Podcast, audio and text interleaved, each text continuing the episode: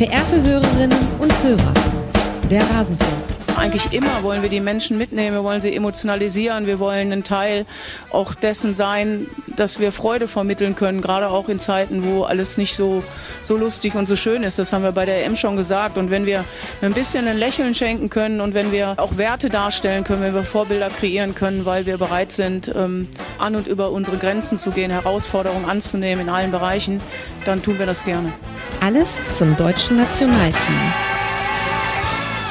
Tja, liebe Hörerinnen und Hörer, das klingt alles jetzt ein bisschen anders. Muss man sagen, dieses komplette Intro hat sich in seiner Bedeutung schon mehrmals gewandelt innerhalb dieser WM und damit hallo und herzlich willkommen hier im Rasenfunk zur vorerst letzten Ausgabe zum deutschen Nationalteam bei dieser WM. Die sonstige Berichterstattung geht natürlich weiter, aber Deutschland ist tatsächlich ausgeschieden. Und für diejenigen unter euch, die sich jetzt wundern, nicht nur über dieses Ausscheiden, sondern vielleicht auch, weil hier die Akustik etwas anders ist als sonst und die uns vielleicht sogar auf YouTube sehen, kann ich dazu sagen, wir nehmen hier gerade vom Wacken Open Air auf. Wir, das sind Annalena Orlowski, die neben mir sitzt. Hallo. Hallo. Schön, dass du hier bist. Ja, ich freue mich auch.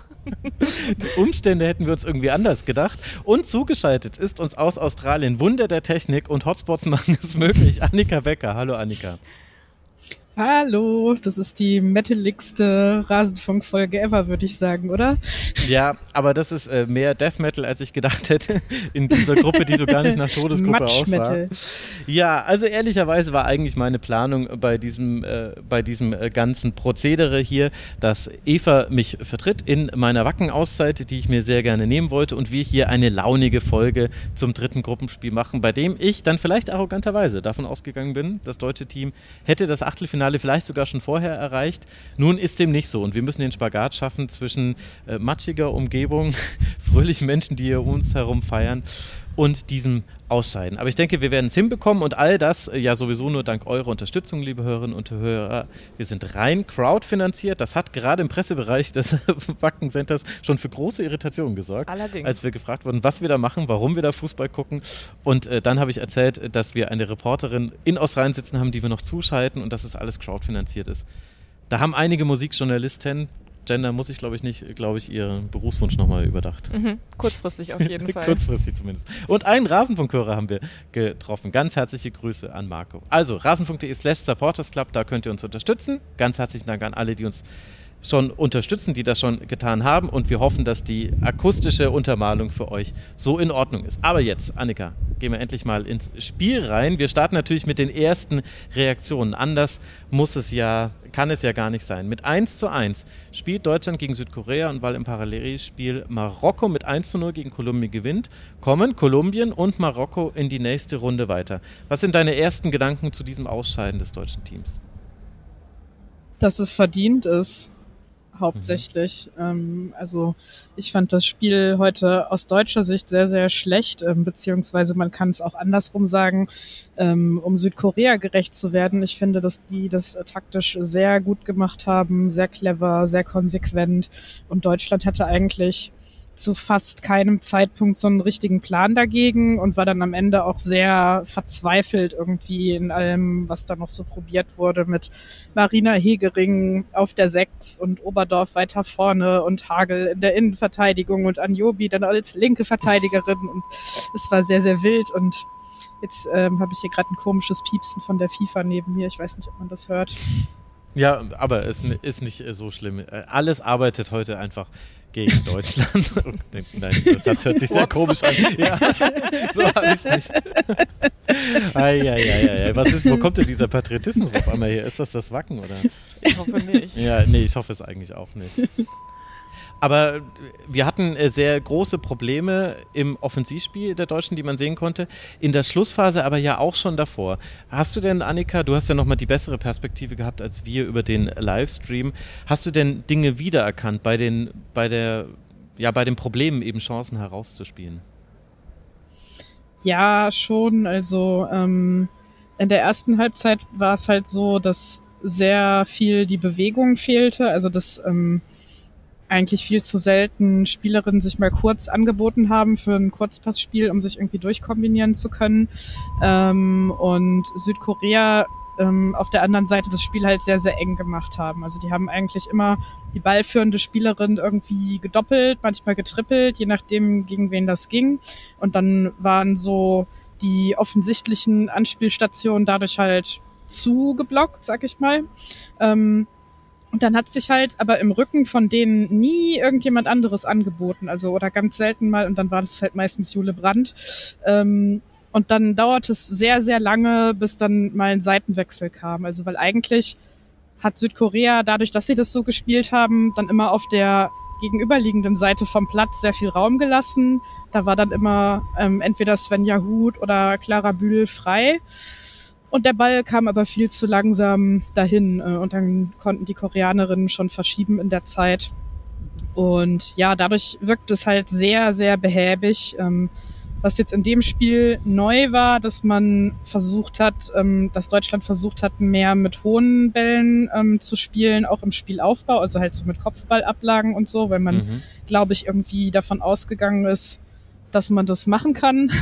Aber ja, und Annika, wie erklärst du dir dann den Spielverlauf? Also am Anfang Deutschland sehr nervös und zum Beispiel die Entstehung des 0 zu 1, was ja nicht mal die erste große Chance war für Südkorea.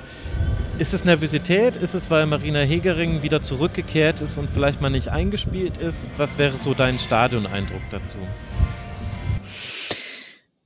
Naja, also das eine ist halt so das, ähm, das äh, Defensivverhalten von Südkorea gewesen. Die sind ja teilweise auch irgendwie sehr früh ähm, draufgegangen auf die deutschen Abwehrspielerinnen auch und haben die unter Druck gesetzt, um den Ball zu gewinnen.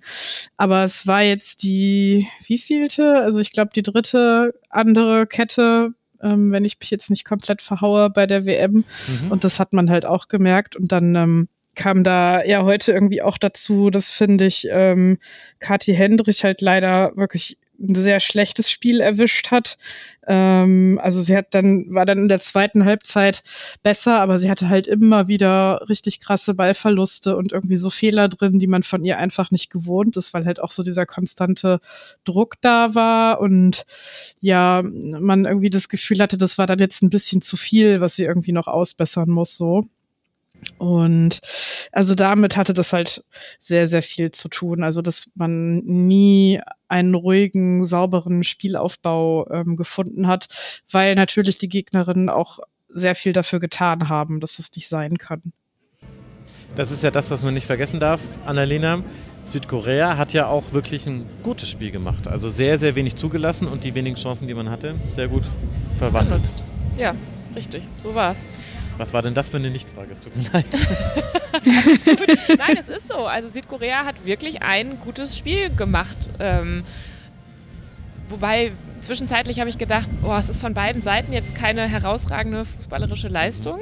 Ähm, aber ähm, die haben sich nichts nehmen lassen. Die hatten auch bessere Chancen ähm, und da war jetzt nichts so dabei, wo man denkt, ach, das geht aber jetzt gar nicht oder zu beanstanden oder irgendwie so. Also ich fand das wirklich sehr ordentlich von der südkoreanischen Seite und insofern war das Ergebnis schon fast ein kleines bisschen freundlich vielleicht für Deutschland. Also ähm, klar, da waren schon auch am Ende noch mal mehr Chancen und so, aber trotzdem, so vom rein spielerischen her oder so, war das jetzt nicht so, dass einer oder andere irgendwie wahnsinnig überlegen oder unterlegen gewesen wäre. Es war schon ein gutes Spiel.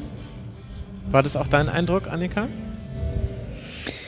Ja, also ähm, es war irgendwie schon so, dass es am Ende halt wirklich diese dicken, dicken Chancen gab. Es war fast immer Alex Pop, ähm, die die hatte. Also es ging ja irgendwie auch ein äh, Ball ans Alu und dann irgendwie ein paar knapp daneben. Dann hat irgendwie einmal ähm, ging irgendwie ein Kopfball äh, direkt auf die Torhüterin und dann in der Nachspielzeit hatte Sidney Lohmann sich eigentlich so fast alleine aus dem Nichts irgendwie noch zwei Chancen erarbeitet. Ähm, aber ich finde, dass also die meisten dieser Abschlüsse waren irgendwie nicht aus gefährlicher Position oder ich sag mal so der, also ganz oft war das so, dass so die Flanke, die dann kam, dass ich halt dachte, eigentlich kommt die jetzt zu früh. Ähm, und dann war es halt so, dass Alex Pop weil sie halt so diese ja körperliche Überlegenheit dann irgendwie hatte und eben auch also eine richtig gute Kopfballspielerin ist vom Stellungsspiel und vom Timing her dann trotzdem an den Ball gekommen ist und was damit machen konnte, aber eigentlich hätte man das halt irgendwie oft noch besser ausspielen können, fand ich. Ähm, und ja, also ich finde irgendwie ein Unentschieden so als Ergebnis für das Spiel nicht ungerecht. Und wie gesagt, ich bleib dabei, dass ich halt so das deutsche Ausscheiden insgesamt dann auch ähm, als verdient empfinde, weil das jetzt so insgesamt über die Gruppenphase dann auch zu wenig war und heute im Spiel eben auch. Ähm, man hat es irgendwie nicht richtig geschafft, ähm, sich noch anzupassen an, an das, was da war und irgendwie andere Lösungen zu finden. Es lief sehr viel über Einzelaktionen irgendwie auch oder so Momente von individueller Klasse, ähm, aber es gab irgendwie wenig, was da wirklich zusammengefunden hat. Und das war aus meiner Sicht so das größte Problem. Das hat ja, glaube ich, auch viele so ein bisschen verzweifeln lassen, Annalena, unter anderem uns beide, wie, als wir es gesehen haben, dass man das Gefühl hatte, selbst als Deutschland dann besser im Spiel drin war, also als man so den Rückstand verwunden hatte und dann Südkorea tiefer stand, keine, nicht mehr so viele Fehler gab, war dann doch, wenn man jetzt mal so sich die Chancenentstehung anguckt, der Hauptweg zum Tor war schon Flanke, Kopfball Alexandra Popp. Ja. Ja, wir haben im Spiel schon drüber gesprochen, dass wir gesagt haben, es ist so ideenlos vorm Tor. Also die Idee war immer, Kopfball, Pop muss es dann machen und ich fand ihr Spiel auch heute, gerade auch mit dem, dass sie zweimal ja doch sehr doll am Boden gelegen hat, dass sie beide Male irgendwie aufgestanden ist, sich geschüttelt hat und weitergespielt hat, sehr beeindruckend und fand ihr Spiel auch die heute deutlich besser nochmal als im letzten Spiel. Ich weiß nicht, ob das mein individueller Eindruck war, aber ich finde, sie hat es gut gemacht. Ähm, aber hm. trotzdem war es eben vor dem Tor dann halt zu wenig Idee, was man da jetzt vielleicht noch machen könnte.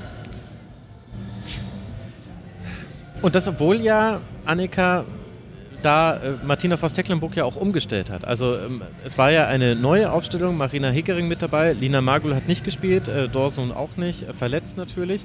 Und wir hatten aber, das ist jetzt äh, der Punkt, auf den ich raus wollte, eine Doppelspitze mit Schüller und Pop, die jetzt nicht immer so als klare Doppelspitze agiert haben. Aber wie hat dir denn die Rollenverteilung zwischen den beiden gefallen und äh, was war so dein erster Gedanke, als du diese Aufstellung gesehen hast? Mm, also Pop hat eigentlich ähm, fast so diese Magul-Position oder Rolle auch so ein bisschen übernommen. Also hat mhm. sich irgendwie sehr viel so ins Mittelfeld fallen lassen und ja, war eigentlich eher dafür da, so Bälle zu verteilen. Ähm, also in den ersten Minuten hat man ganz oft gesehen, dass so der Versuch war, irgendwie ähm, Pop hoch anzuspielen, so dass sie dann mit dem Kopfball ähm, eigentlich so in den Lauf von Lea Schüller legen kann. Das funktionierte aber nicht so richtig. Und dann ähm, ging es nachher dann wieder mehr über die Außen so an sich. Und es hat mir heute irgendwie nicht so besonders gut gefallen. Also ähm, ich fand Lea Schüller ziemlich unauffällig und ich kann aber nicht so richtig den Finger drauflegen, ähm, woran es jetzt lag. Also ob da irgendwas mit der Abstimmung nicht gut war. Ähm, oder ob das vielleicht einfach ja jetzt irgendwie daran lag, dass so äh, die ganze Sache noch nicht eingespielt genug war. Aber sie hat irgendwie für meinen Empfinden sehr, sehr wenige Bälle nur bekommen. Ähm, sie wurde dann zwischendurch am Ende aber eingeblendet als diejenige, die irgendwie noch so mit die meisten Chancen im Spiel kreiert hat. Ähm, was halt immer so kontextlos wird das halt auf der Anzeigetafel eingeblendet und man weiß irgendwie nicht so richtig, was da jetzt genau gezählt wird. Das hat mich dann in dem Moment überrascht, weil meine Wahrnehmung war anders. Aber also vielleicht habe ich mich auch zu sehr auf andere Sachen konzentriert bei dem Spiel. Ja, Annalena, wir haben uns gerade so ein bisschen überrascht angeguckt. Mhm. Also wir hätten es jetzt auch nicht gedacht, dass Schüler die okay. Chancen war. Nee, hätte ich jetzt auch tatsächlich nicht Es lag gedacht. nicht an dir, Annika. Nee, äh, okay. interessant. Eine interessante Statistik, die überrascht einen ja dann doch immer mal wieder. Ähm, nee, ich fand in der ersten Hälfte, habe ich einmal, glaube ich, zu dir rüber geguckt und gesagt, ich fand Clara Bühl da sehr gut anspielbar. Irgendwie ist mir da ganz positiv aufgefallen. Aber in der Nachbetrachtung muss ich sagen, dass die halt die war, die mir dann so am positivsten in der ersten Halbzeit zumindest aufgefallen ist und hängen geblieben ist und alles andere ver verschwimmt so ein bisschen zu so einem, ja, zu einem Durchschnittsding. Und hm, ja, also wäre jetzt nicht, auch nicht mein erster Gedanke gewesen. Ja, also ich glaube, das, was ich am deutschen Spiel kritisieren würde, das hätte auch weniger mit Personalien zu tun, sondern mit so grundsätzlichen strategischen Ausrichtung. Mhm. Also du kannst äh, Lea Schüller und Alexander Popp sehr gerne gleichzeitig spielen lassen. Ich habe auch, ich glaube in der Vorschau habe ich auch gesagt, dass ich das sehr gerne mal sehen würde. Also ich habe mich da eigentlich gefreut über diese Aufstellung. Aber wenn die überraschendsten Momente sehr, sehr selten sind und das, also es gab so zwei in der ersten und in der zweiten Hälfte zum Beispiel von Chantal Hagel. Einmal hat sie eine Verlagerung auf Svenja Huth gespielt. Richtig langer, toller Pass, die Flank, da ist die Bühlchance draus entstanden. Und dann gab es später nochmal einen tiefen Pass von Chantal Hagel, wirklich an allen Spielerinnen vorbei. Packing-Wert 10, weil sie hat alle gegnerischen Feldspielerinnen überspielt. Lea Schüller ähm, hat dann den Ball knapp nicht erwischt. Ich glaube, die Torhüterin war einen Moment schneller. Und das waren quasi schon die überraschenden Momente, von Chantal Hagel und wenn man dann die Spielerinnen durchgeht, da kommt nicht viel mehr. Also es war mal, mal der Doppelpass, mal war es das gewonnene Dribbling. Aber es war zum Beispiel nicht systematisch aus dem Gegenpressing heraus. Es war nicht systematisch aus Verlagerungen heraus. Man hat gemerkt, dass sie versucht haben, übers Zentrum zu spielen. Das hat am Anfang überhaupt nicht funktioniert. Da war es ein Hin- und Hergeschiebe um den zentralen Block von Südkorea herum. Aber irgendwann ist man ganz gut im Zentrum durchgekommen und hat sich dann über den Halbraum auch so mit Doppelpassen Chance erspielen können. Aber es war immer sehr viel Stückwerk, ist so quasi das, was man da, dazu immer so als Überbegriff sagt. Und ich würde aber Annika kritisieren, dass die Wege in den Strafraum die ganzen letzten Länderspiele über schon sehr eindimensional waren und dass wir das mhm. in diesem Spiel auch gesehen haben, auch wenn manche Dinge funktioniert haben und man dieses Spiel dann vielleicht sogar auch gewonnen hätte. Also man hätte auch als Gruppenerster da rausgehen können, aber dann hätte ich trotzdem dem, die Diagnose gestellt, offensiv, trotz all des irren Talents im deutschen Team, bekommt man sehr wenige Chancen systematisch herausgespielt. Würdest du da denn zustimmen? Ja, auf jeden Fall. Ähm, ich fand, was halt heute so kurzzeitig nochmal was gebracht hat, waren die Einwechslung von Lena Lattwein und Sidney Lohmann. Ähm, also Lohmann war sicherlich nochmal auffälliger weil sie sich da halt, ähm, wie ich das vorhin schon beschrieben habe, so mehrmals durchgetankt hat und dann ja auch diese zwei Abschlüsse kreiert hat. Ähm, aber Lena Lattwein fand ich eigentlich fast noch wichtiger und das war so, ähm, also ich hatte so das Gefühl, okay, wir haben jetzt endlich eine Passspielerin da im zentralen Mittelfeld mhm. stehen, ähm, weil also eigentlich würde man irgendwie erwarten, dass Debritz ähm, das sein kann ähm, oder auch eine Melanie Leupolz, die hat jetzt heute gar nicht gespielt, aber ähm, mit Clara Bühl und Jule Brandt hast du halt zwei, die sehr oft den Ball erstmal lange halten ähm, und gehen wollen, bevor die den abspielen und das war heute definitiv ähm, ja die falsche Variante ganz oft, weil sie dann irgendwie direkt zwei oder drei gegen sich hatten ähm, und das dann zu lange gedauert hat, bis der Pass kam. Der kam dann oft auch irgendwie noch ungenau, weil dann natürlich bis dahin schon längst der Druck durch äh, da war. Und ähm, ja, es wurde sich irgendwie nicht schnell genug umgeschaut, um halt so mit ein oder zwei Kontakten nur den Ball weiterzuleiten. Und das war halt so eine Option, die Lena Lattwein schon gebracht hat. Die hat sich sehr oft kurz angeboten und wurde dann aber nicht angespielt. Also man hatte dann die Option auf dem Platz und hat die aber halt viel zu selten genutzt. Ähm, sie hatte auch Szenen, wo sie nicht so gut aussah. Aber ähm, ich habe mich halt in dem Moment gefragt, so was wäre gewesen, wenn die sich halt nicht verletzt hätte mitten in der Saison und einfach ihre bis dahin richtig gute Saison hätte weiterspielen können und man mit ihr halt irgendwie ähm, ja stammmäßig hätte planen können da in der Zentrale. So, ich glaube, dass dann einiges sehr viel anders hätte aussehen können. So hätte, hätte Fahrradkette, aber das war so das, worüber ich nachdachte, während da so die letzten Minuten liefen. Ja, wobei das ja auch wieder personelle Fragen sind und ja, schon, aber also das, das ist ja also eine personelle Frage, aber die ja dann was, ähm, also sich auswirkt auf die Struktur und auf das, was man dann ähm, taktisch für Möglichkeiten hat.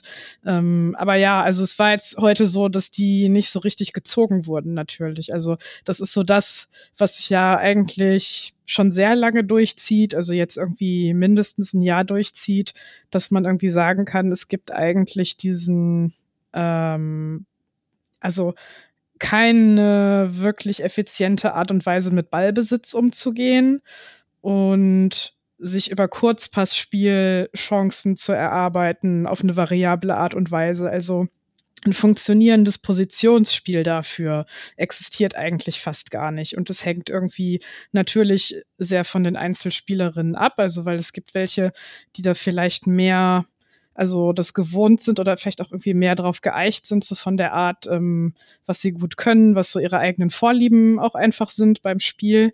Aber das ist halt wirklich ein sehr großes Problem.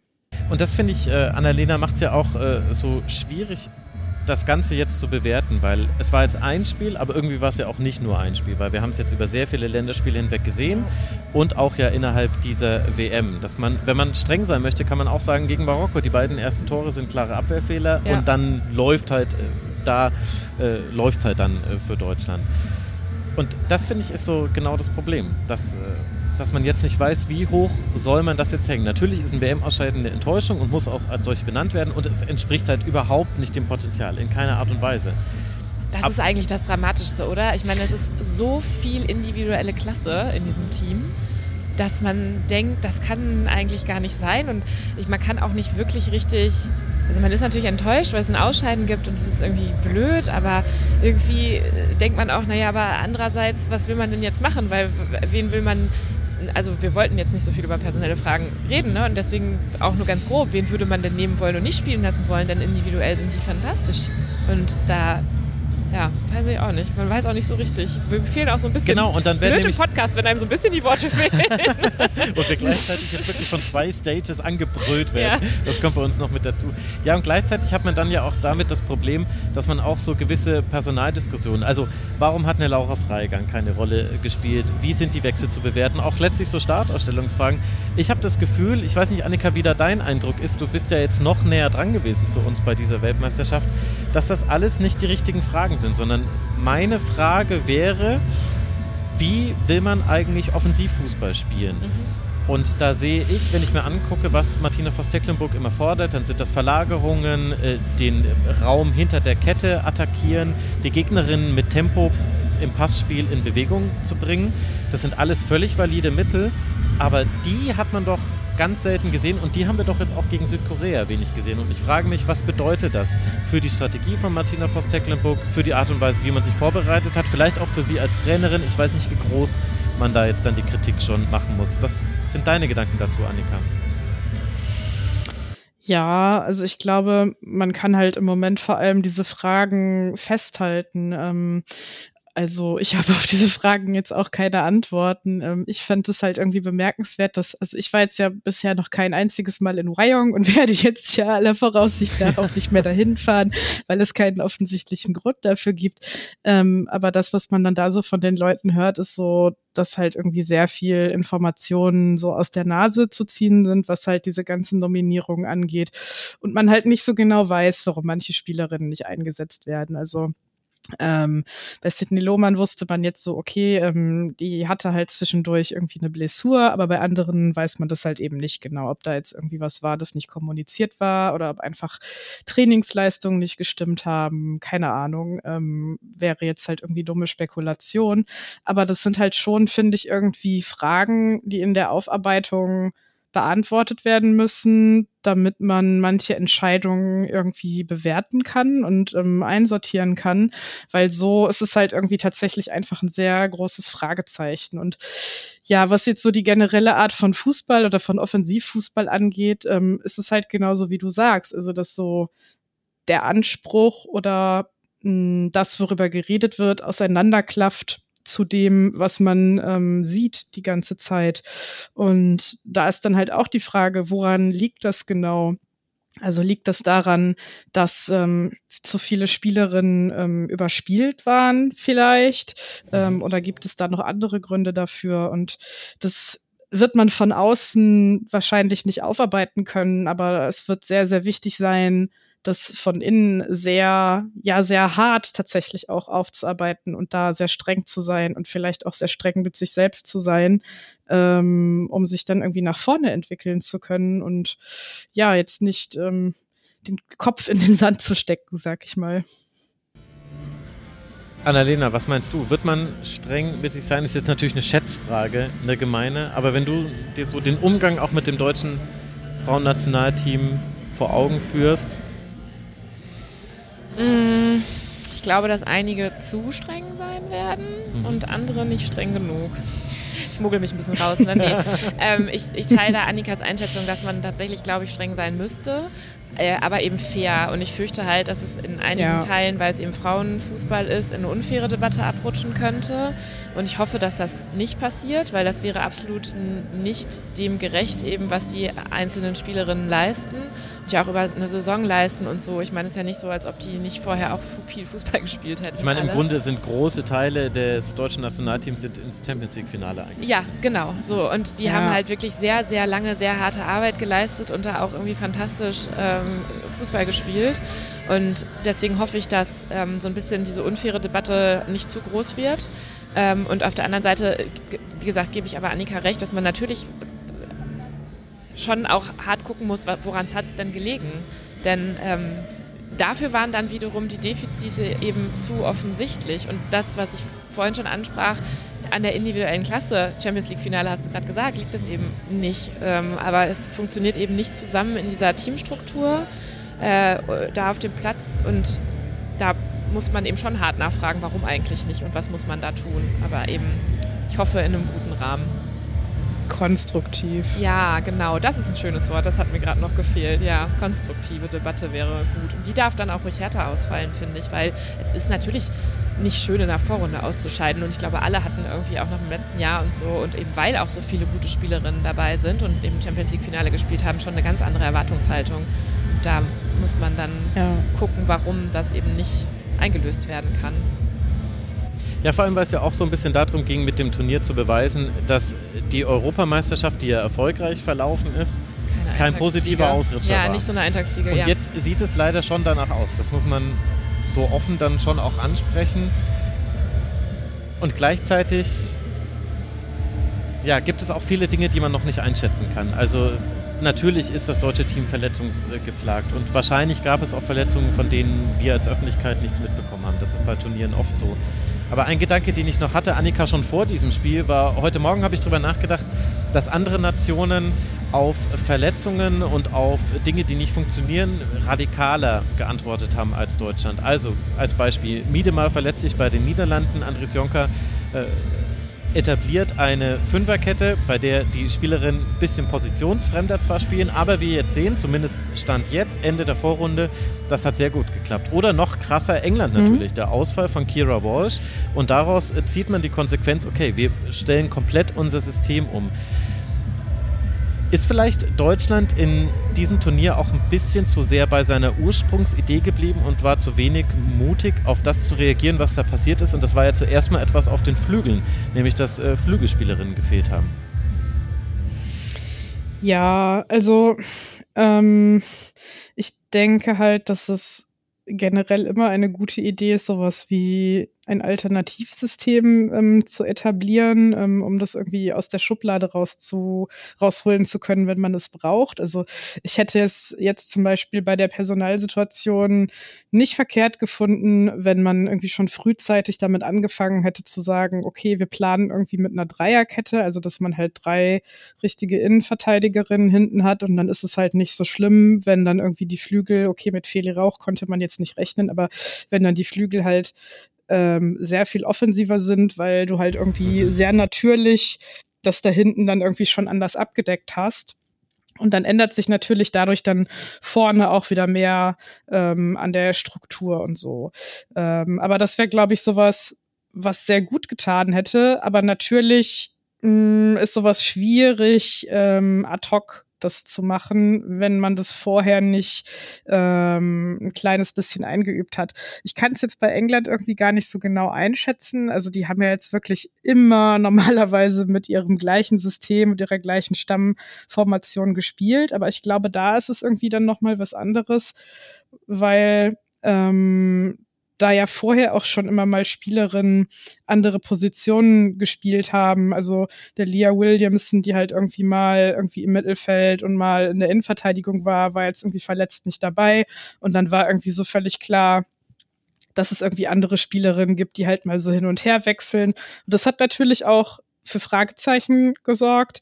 Aber ich glaube, da ist irgendwie dieses Mindset von der Herangehensweise viel eher da zu sagen, ähm, man ist auf manchen Positionen flexibler und dann ist es nicht also nicht ähm, direkt so ein großer Axtschlag für die Spielerinnen selbst, wenn dann irgendwie gesagt wird, okay, wir spielen es jetzt mit einer anderen Formation, als wir das bisher gemacht haben, weil halt trotzdem einfach dieses Rollenverständnis äh, irgendwie ein anderes ist. Also ich finde es irgendwie gerade schwierig, das auszudrücken, was ich meine, aber vielleicht versteht ihr mich trotzdem.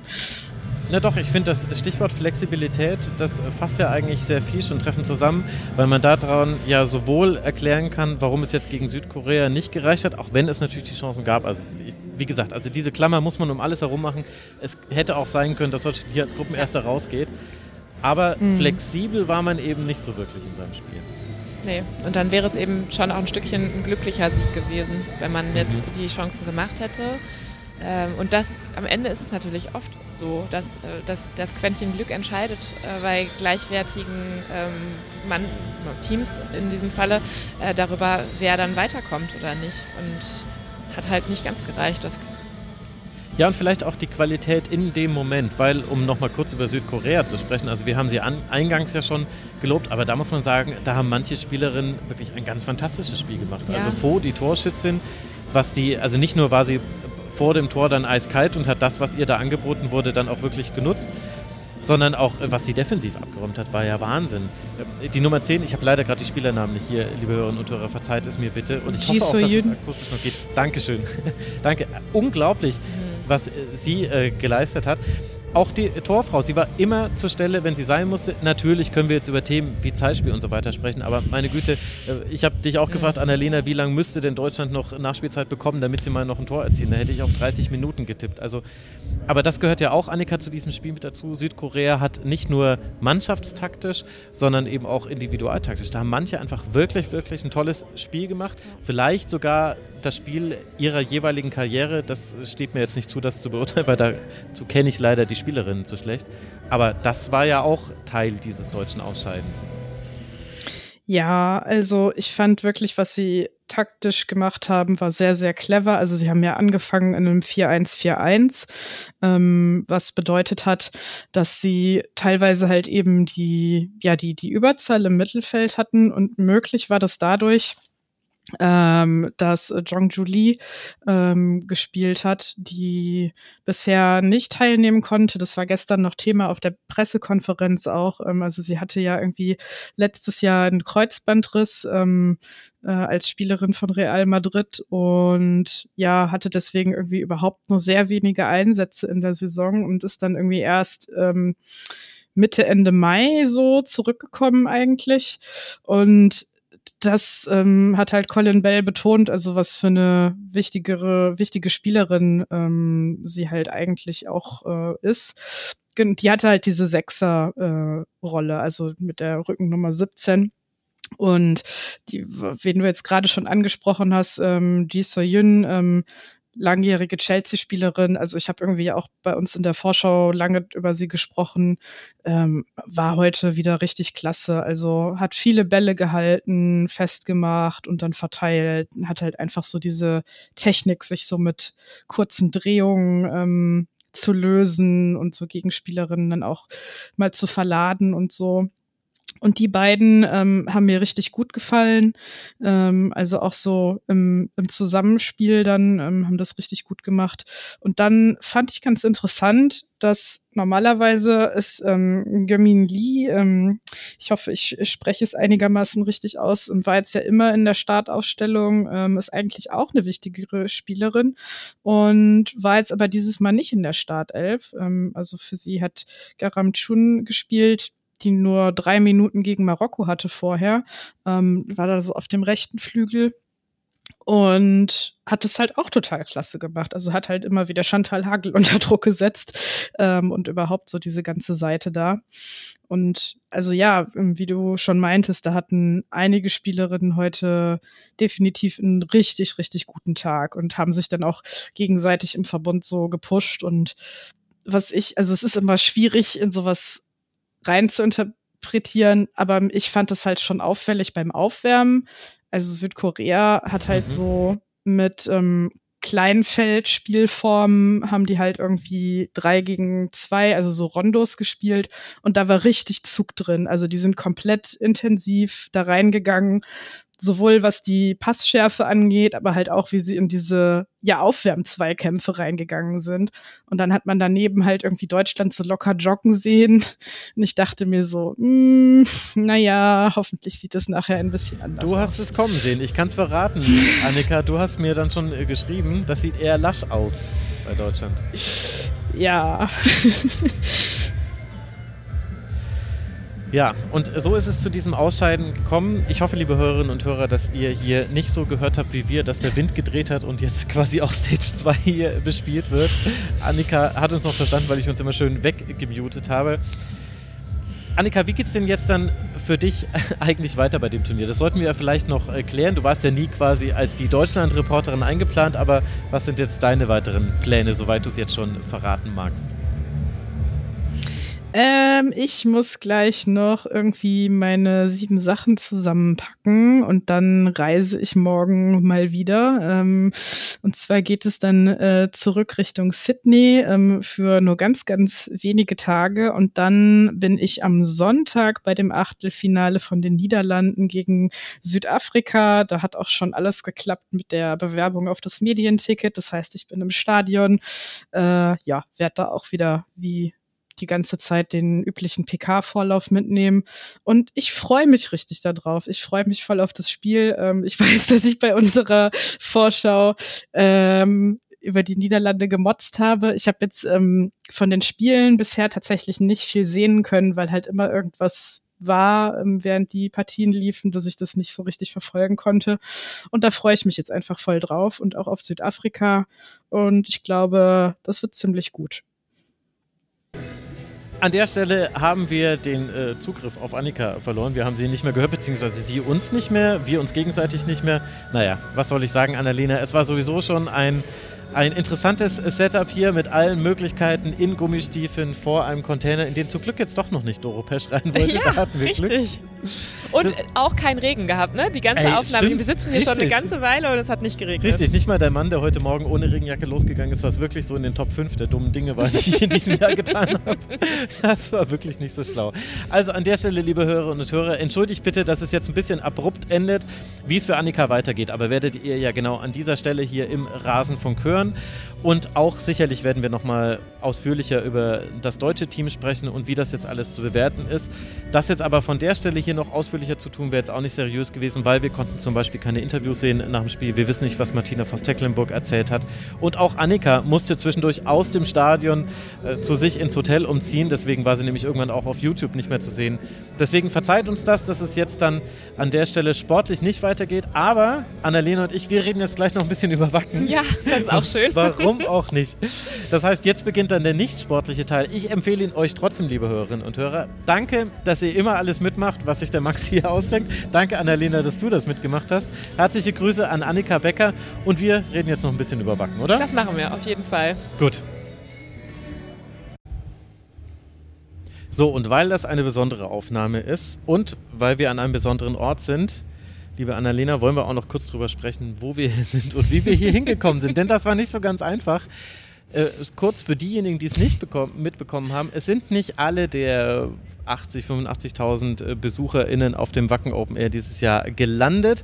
Nein, es gab einen Anreisestopp und jetzt sind so rund 50.000 circa hier weil die Wiesen so durchflutet, überflutet waren, dass es hier eine Matschwüste ist und es aus Sicherheits- und anderen Aspekten nicht geklappt hätte. Und auch aus Anreisegründen. Und weil das unter anderem in den Tagesthemen und der Tagesschau und so weiter kam, ist die erste Frage, wie viele Menschen haben sich bei dir gemeldet, um zu fragen, ob du es geschafft hast? Richtig viele. Ja, ja, also ich glaube, noch mehr Leute haben später auf die äh, WhatsApp- und Insta-Stories und so reagiert und gesagt, ey, du hast es ja geschafft. Und aber zwischendurch kam schon immer wieder, na, steckt ihr auch mit dem Auto fest? Mhm. Wie macht ihr das? Wo seid ihr? Jetzt habe ich ja der, die glückliche Anreise aus Hamburg, die nicht ganz so weit mhm. ist. Und äh, wenn man dann aus Hamburg kommt, dann äh, wissen schon alle, dass man ja irgendwie hinten rum und über Land und so äh, und nicht irgendwie so wie du irgendwie noch neun Stunden Anreise. Ja, wenn es mal neun gewesen wäre. Also ich muss sagen, es war dann für uns, wir hatten hier immer einen Ortskundigen, ihr ja dann später, mhm. glaube ich, auch, ne? ja, ja, genau. der gesagt hat, so dann fahrt ihr dahin und da durch die Bauernschaft und durch die Bauernschaft und dann biegt ihr da nochmal ab und dann fahrt ihr da über Land und dann fahrt ihr von hinten ran. Und ähm, so hat es sehr, sehr nahtlos geklappt. Also wir haben statt der, wenn man jetzt von Hamburg nach Wacken fahren würde, würde man ja an einem normalen Werktag ungefähr eine Stunde brauchen und wir haben zwei gebraucht mhm. und waren dann tatsächlich am Ortseingangsschild Wacken und das war schon ähm, krass, weil wir hatten zeitgleich Leute, die in der Schlange standen, die schon seit fast 13 Stunden in der Schlange standen und wir haben dann gesagt, so wir wären dann jetzt da und die haben gesagt, das ist ja toll, aber für uns sind es immer noch sieben Kilometer. Das ist echt krass. Ja, also zum Hintergrund eben, da, auch sowohl auf die Campingplätze konnte man mit den normalen Pkw dann nicht mehr fahren und es war auch lange Zeit gar nicht so sicher, auch wenn das nicht so kommuniziert wurde, ob das überhaupt stattfinden ja, könnte. Richtig. Weil, wenn man sich äh, den Bereich vor den Bühnen anguckt, hast du schon mal so viel Schlamm erlebt in deinem Leben? Äh ja, so auf so Pferdewiesen manchmal. mein anderes Hobby. ich hoffe, dass da aber auch nicht 20.000 drüber gelaufen sind. Ich finde, das macht es nämlich hier so ein bisschen stressig. Ja, das ist schon so. Also, ähm, nee, ich habe tatsächlich, ist auch mein erstes Matschwacken, deswegen mhm. ähm, ist es für mich ganz neu. Ich hatte immer irgendwie trockene Jahre erwischt. Ich konnte mir das gar nicht vorstellen, in welchen Dimensionen Matsche existieren kann. Bin schon auch ganz schön erstaunt, wie viel Matsch es gibt auf der Welt und auf so einer Wiese. Also, es war wirklich turbulent. Bei mir war es auch so, dass sich so viele Leute gemeldet haben, dass ich deswegen dann eine Story gemacht habe. Ja. Und die Story dann auch bei WhatsApp und bei Signal. Ja. Und ich habe noch bei Mastodon was gepostet, weil ich wollte eigentlich gar nicht so viel vom Wacken machen, weil das ist ja hier so eine Auszeit und braucht jetzt auch nicht die Welt jemanden, noch jemanden, der da irgendwie was postet. Aber dann hatte ich endlich Ruhe, weil dann quasi die Nachrichten aufgehört haben, hey, hast du es geschafft. Aber es war, es war turbulent, es war auch ein bisschen interessant von der Organisation her. Ähm, dadurch, dass es den Anreisestopp gab, hätten wir rein theoretisch in München ja auch noch gar nicht losfahren sollen. Ja, richtig. Haben uns dann dafür entschieden, wir fahren los, denn entweder heben sie den Anreisestopp im Lauf des Tages auf oder wir kommen privat irgendwie unter und machen hier, so wie wir während Corona hatten wir schon unsere privat organisierten mhm. Wacken Open Airs, genau hier ja. oben im Nachbarort. Und das hätten wir dann so ähnlich dann wieder gemacht. Dass es dann tatsächlich, während wir unterwegs waren, dann direkt zum Anreisestopp kam und es hieß, jetzt kommt keiner Gar mehr drauf. Gar nicht mehr final, ne? Das war dieser finale Stopp, ja. Das hat kurz für Nervosität gesorgt, aber gut, wir hatten ja auch, äh, wir sind hier wir, und äh, wie, wie empfindest du denn jetzt das äh, Ganze hier? Also von der Organisation her war es ein bisschen chaotisch. Ich glaube, das kann man schon sagen. Ja, und das ist es auch bis jetzt. Also das, ja. ja. ist so. Also weil gestern irgendwie wurden die Bühnen dann ja verspätet aufgemacht. Da hieß es dann erst, wir machen sie um 12.30 Uhr auf, statt um irgendwie 11. Dann hieß es 13 Uhr, dann 14 Uhr, dann später war es 18 Uhr. Dann gab es die neue Running Order nicht. Man wusste nicht, geht man jetzt zum Konzert, spielen die Bands, die man eigentlich sehen möchte. Sechs Bands wurden aussortiert, aber es wurde nicht gesagt, welche sechs Bands. Genau. Das, das meine ich. Bisschen chaotisch. Ja. Also für so ein großes Festival ist man schon erstaunt, dass es scheinbar dann doch keinen Plan D gab, also wenn A, B und C abgearbeitet sind irgendwie. Und es war ja auch mit dem Wetter hinlänglich bekannt, irgendwie drei Wochen, dass man wusste, es wird auf jeden Fall Regen geben und es gibt auch Schlamm. Äh, insofern war es schon überraschend, dass so viel schief gelaufen ist in der Kommunikation nach außen und auch weiterhin ist. Also weil bis heute weiß man jetzt ja auch nicht, wie die Running Order sich jetzt ja. verändert hat. Also man geht jetzt mal gucken, was so spielt und ob man es mag oder nicht. Ja, sollten jetzt nicht schon seit drei Minuten Skyline spielen, ja. aber ja. Aber genau. hören tun wir sie noch nicht, ne? Also und also. ihr auch nicht, liebe Hörerinnen und Hörer. Das ist ja gut an der Stelle. Ich meine, es ist natürlich eine Herausforderung, 40 äh, Liter pro Quadratmeter ja. Regen, das ist schon besonders viel und es ist auch wirklich auch ein Sicherheitsaspekt. Also ich kann auch, also da, das kann man schon verstehen, aber als derjenige, der gerne auf das Wacken möchte und der sich ja auch nach diesen Corona-Jahren und so, so drauf freut, ist es schwierig und vor allem diejenigen, die von weiter angereist sind oder diejenigen, die sich daran gehalten haben, fahrt bitte nicht los, bevor wir sagen. Ja. Also letztlich, ich dürfte eigentlich nicht hier sein, wenn ich nach den Regeln mich richtig verhalten hätte. Die gucken in die Röhre im wahrsten Sinne des Wortes und können irgendwie nur den Stream gucken. Aber warum kommst du denn so gerne zum Wacken eigentlich? Ach, ich finde die Atmosphäre toll. Also ich klar, es ist die Musik, natürlich auf jeden Fall. Ähm, aber jetzt äh, schreien wahrscheinlich die ersten so, das Line-Up ist aber nicht so gut wie beim Graspop oder wir haben ja. vorhin schon mal drüber gesprochen beim Graspop oder beim Hellfest zum ja. Beispiel, tolles Line-Up. Ähm, aber Wacken, klar, für uns ist die Anreise kurz aus Hamburg, das ist schon auch toll, dass man weiß, man ist irgendwie zügig da, man ist auch zügig dann wieder zu Hause nach dem Festival und irgendwie ist es aber so, man trifft halt so viele Leute einmal im Jahr, die sind halt auch in Wacken und dann freut man sich jedes Mal, wenn man hinkommt und dann die Leute da sieht oder Leute zum ersten Mal live trifft, ja, genau, so wie dich so dieses Jahr, ist auch schön. Ja. Ähm, und ähm, ich finde, es ist vor allem minus das, was dann online passiert, extrem friedlich und fröhlich immer in Wacken. Also ich finde, die Leute sind hier sehr, sehr hilfsbereit, ob es jetzt im Ort ist, wo eben Wiesen dann freigegeben werden. Wir campen jetzt auch. Äh, ganz, ganz lieben Dank an den Kumpel, der seinen ganzen Garten freigegeben hat, damit wir da drin zelten dürfen jetzt. Ähm, die rücken all zusammen und so und das ist schon toll. Also ähm, die Laune lässt sich hier niemand verderben und die Modder ist wirklich, wirklich knietief, robbt man hier durch den Schlamm. Es ist wirklich echt nicht vorstellbar. Ich hatte eine solche Angst auf dem Weg hierher, der auch sehr lang für uns ja. beide war. Ich hatte immer Angst, mit dem Rucksack im Matsch zu landen, weil da das ganze Equipment ja. drin war. Ja, um berechtigte Angst. Also ähm, es ist schon, der Sicherheitsaspekt, du hast es vorhin gesagt, es ist schon echt, wirklich, man kann, das ist so glitschig alles, hier rutscht man wirklich im Minutentakt quasi aus. Ähm, aber trotzdem sind alle gut gelaunt und fröhlich und das ist so ein Wackengefühl, finde ich. Es ist ja. für mich, meine Mutter fragt immer, was willst du denn da? Und dann sage ich immer, es ist wie Ferienlager für Erwachsene. So einmal im Jahr ist man so aus allem ganz raus. Irgendwie man ist draußen die ganze Zeit. Das ist total schön, finde ich. Und ähm, alle sind da und alle haben gute Laune und irgendwie ist nichts wichtig in der Woche, außer Musik hören und Freunde sehen. Das, das ist es halt wirklich. Das ist auch der Grund, warum ich sowas dann ja auch tatsächlich über den Rasenfunk manchmal priorisiere. Also nicht in jedem Jahr. Letztes Jahr war ich wegen Rasenfunk nicht hier. Mhm. Das hat nicht hingehauen. Schulferien kommen bei mir auch immer noch äh, mit dazu, mit in Bayern schulpflichtigen Kindern. Aber weil das wirklich so wenige Tage sind, in denen man mal Freunde, Natur in all ihren Ausgestalten, Musik und ansonsten denkt man nicht an viel anderes. Das ist sehr angenehm. Ja. Aber woran glaubst du denn, liegt das, dass es hier so ruhig und gemütlich ist? Also entgegen ja dem Klischee. Also man merkt immer sehr deutlich, wer war mal auf ja. einem Metal-Festival generell ja. oder auf einem Metal-Konzert und wer war es noch nicht. Das Vorurteil ist, äh, hier werden Ziegen geschlachtet und satanische Rituale. Genau, alle genau. so schwarz. Und ja. tatsächlich ist es so, du rutscht so ein bisschen weg äh, im Infield und schon hast du drei Leute, die dich stützen und hey, ist alles gut und so. Woran glaubst du, liegt das? Ich glaube, dass es für alles so ist, dass die Atmosphäre einfach so gut ist. Also es ist wie so ein Schneeballsystem. Also einer kommt und hat halt gute Laune, weil er, juhu, sind Freunde da, man ist in Wacken und hört gute Musik. Oft ist dieser jemand Doro. also jedes Jahr hört man Doro. und auch Blind Guardian gerne genommen. ähm, Im zweijährigen Takt ungefähr. Ähm, aber ich glaube wirklich, also man, man die ersten haben die gute Laune und kommen und dann haben die nächsten die gute Laune und kommen und äh, so schneeballt sich das so durch und alle freuen sich einfach darüber, dass sie da sein dürfen und können. Und es ist auch keine Ablenkung drumherum. Ne? Es gibt ja nichts, wo man mal sagen kann, ach, wir könnten ja noch dahin fahren oder so. Die Leute müssen schon auch hier vor Ort wohnen. Man kann nicht mhm. ausweichen wie bei Rock im Park, wo dann doch ja, einige stimmt, ja. in Distanz im Hotel wohnen und sich dann um die Taxis streiten, irgendwie abends, um zu gucken, wer, wie kommt man da ins Hotel. Das gibt es hier halt nicht. Also entweder du bist bereit, hier in der Matsche im Zweifel auch zu campen. Mhm.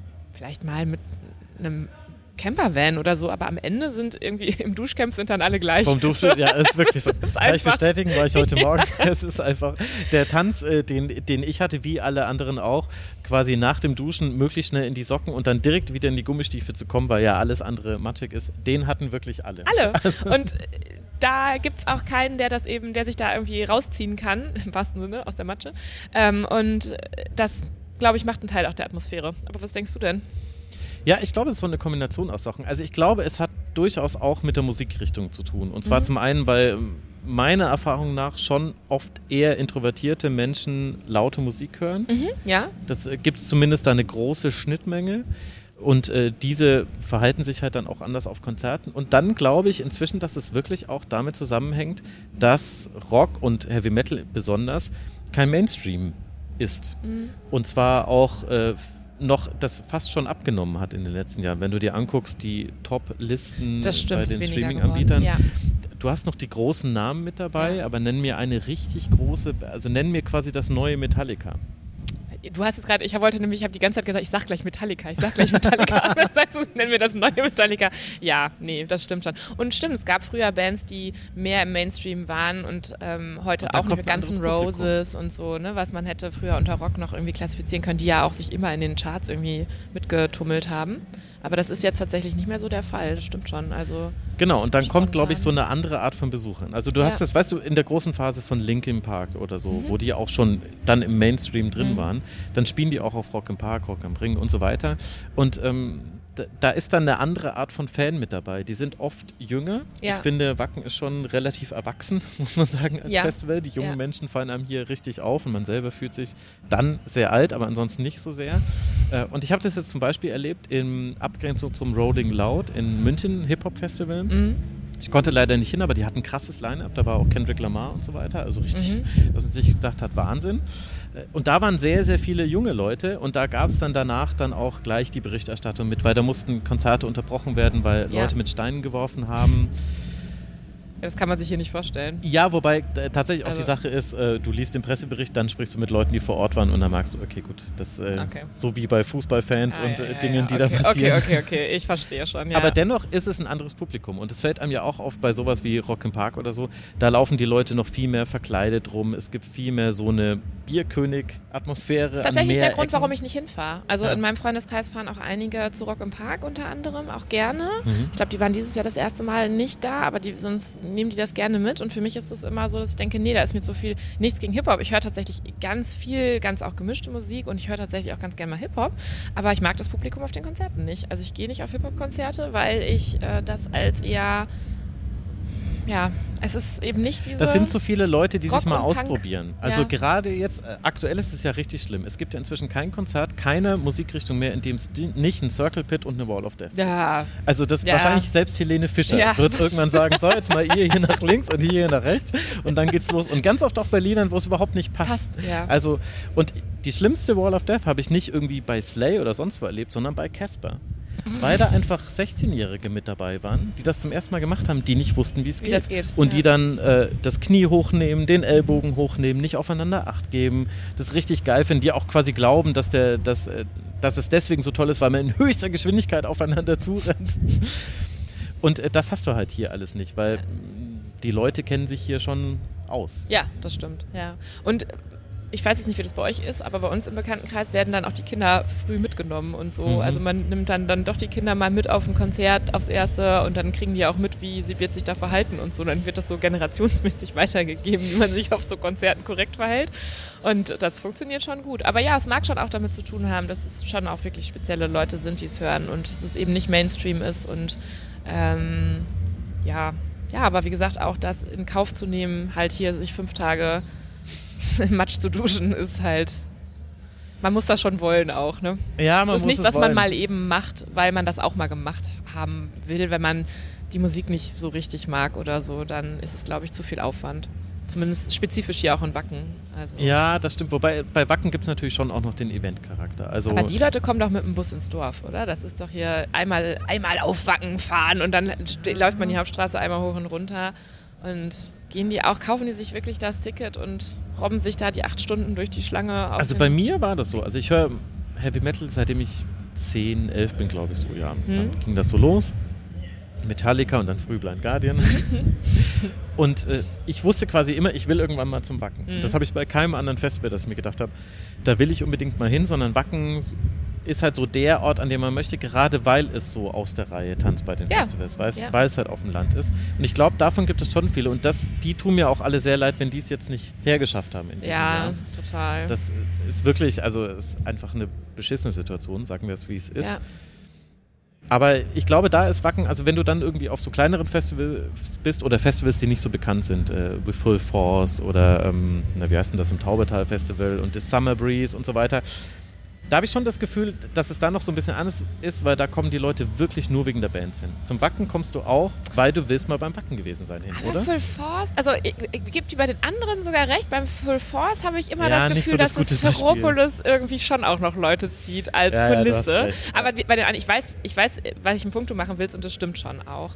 Ähm, aber trotzdem auch für dich selber gilt ja das dann auch, du hast aber schon auch erst Metal gehört. Also was ich meine ist schon, es sind trotzdem Leute, die Metal hören. Du kommst hier nicht hin. Ja, also wenn du kein Metal magst, magst, dann das bist du auch ich. auf dem Wacken ein bisschen. Ja, also ja, ja, ja aber schwierig. das meine ich nämlich mit, du fährst nicht hin, weil du denkst, ach, das gucke ich mir jetzt mal an, aber eigentlich ja, mag stimmt. ich auch kein Metal, sondern so, ja. das, diese Kombination, die hast du dann schon. Am Ende hören die Leute eben dann doch die Musik und kennen auch vielleicht die äh, Konzerte schon, waren schon mal auf einem Einzelkonzert, bevor man dann nach Wacken fährt oder so. Also.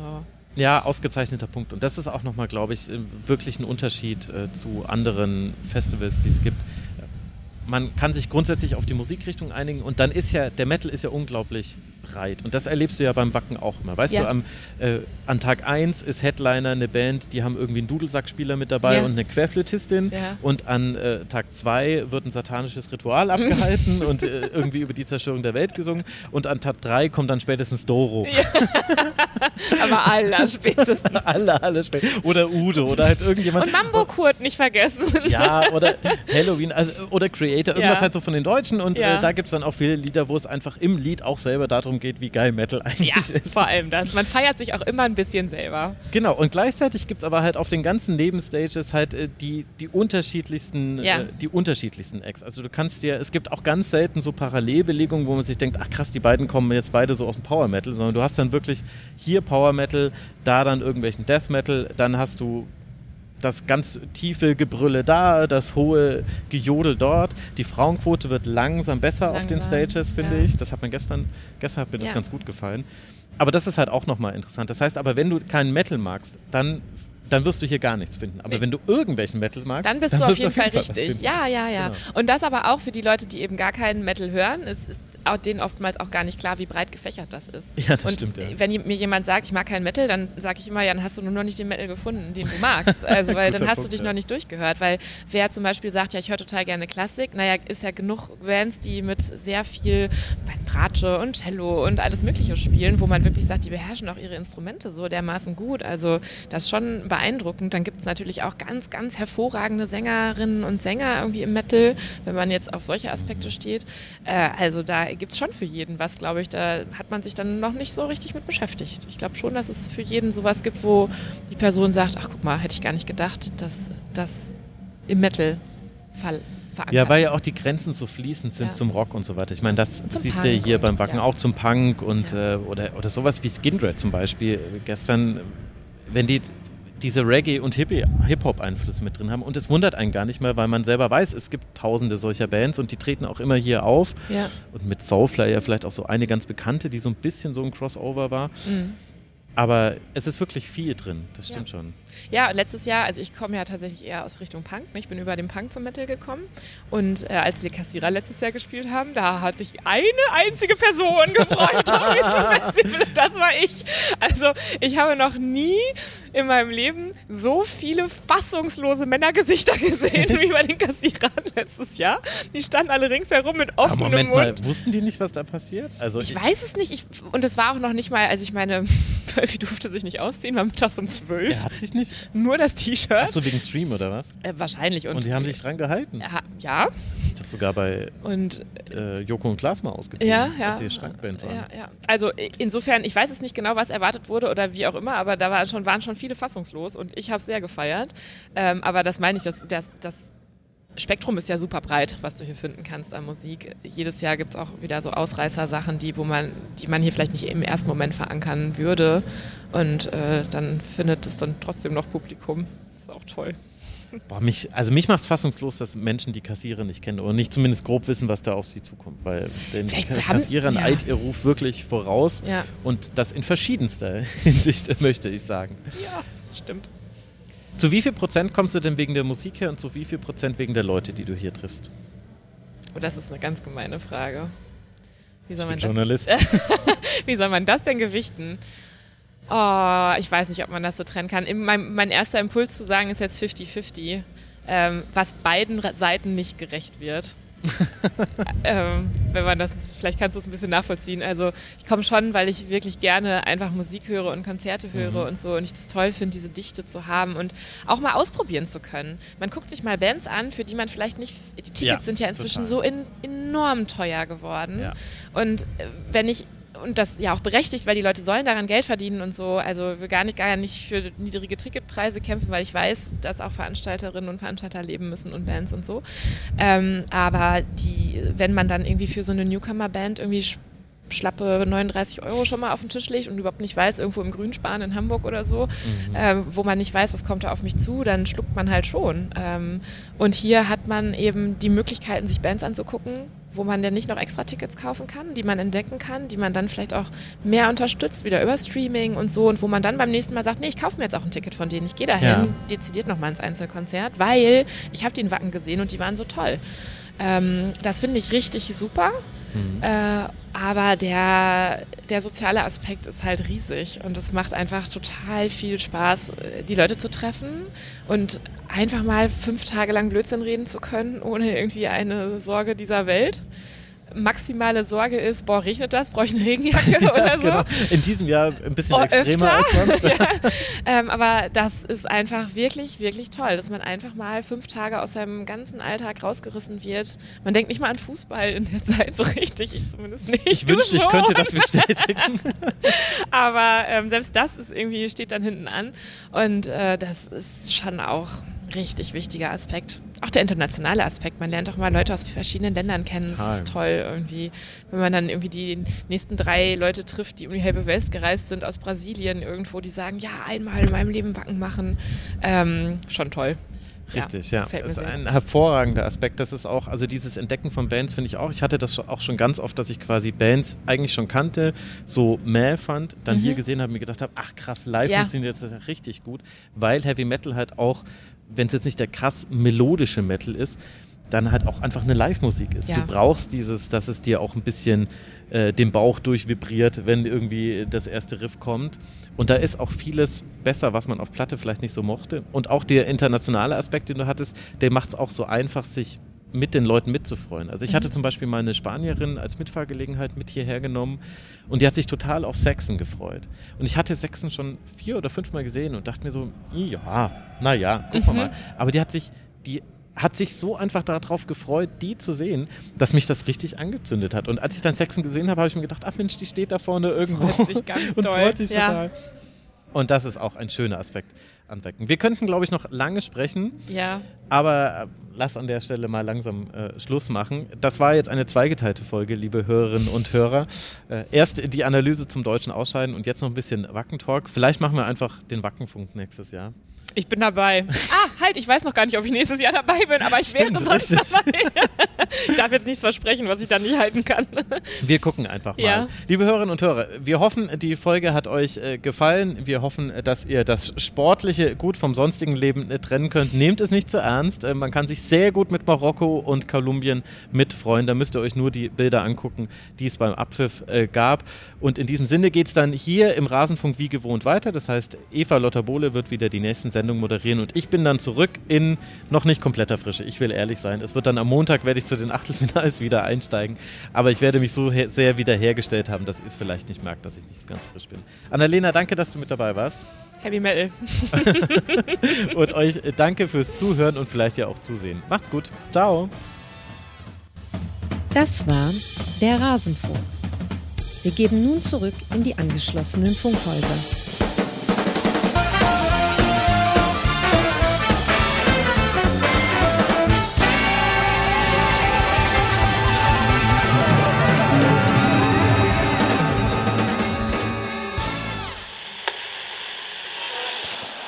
Rasenfunk unterstützen, ihr Knauser.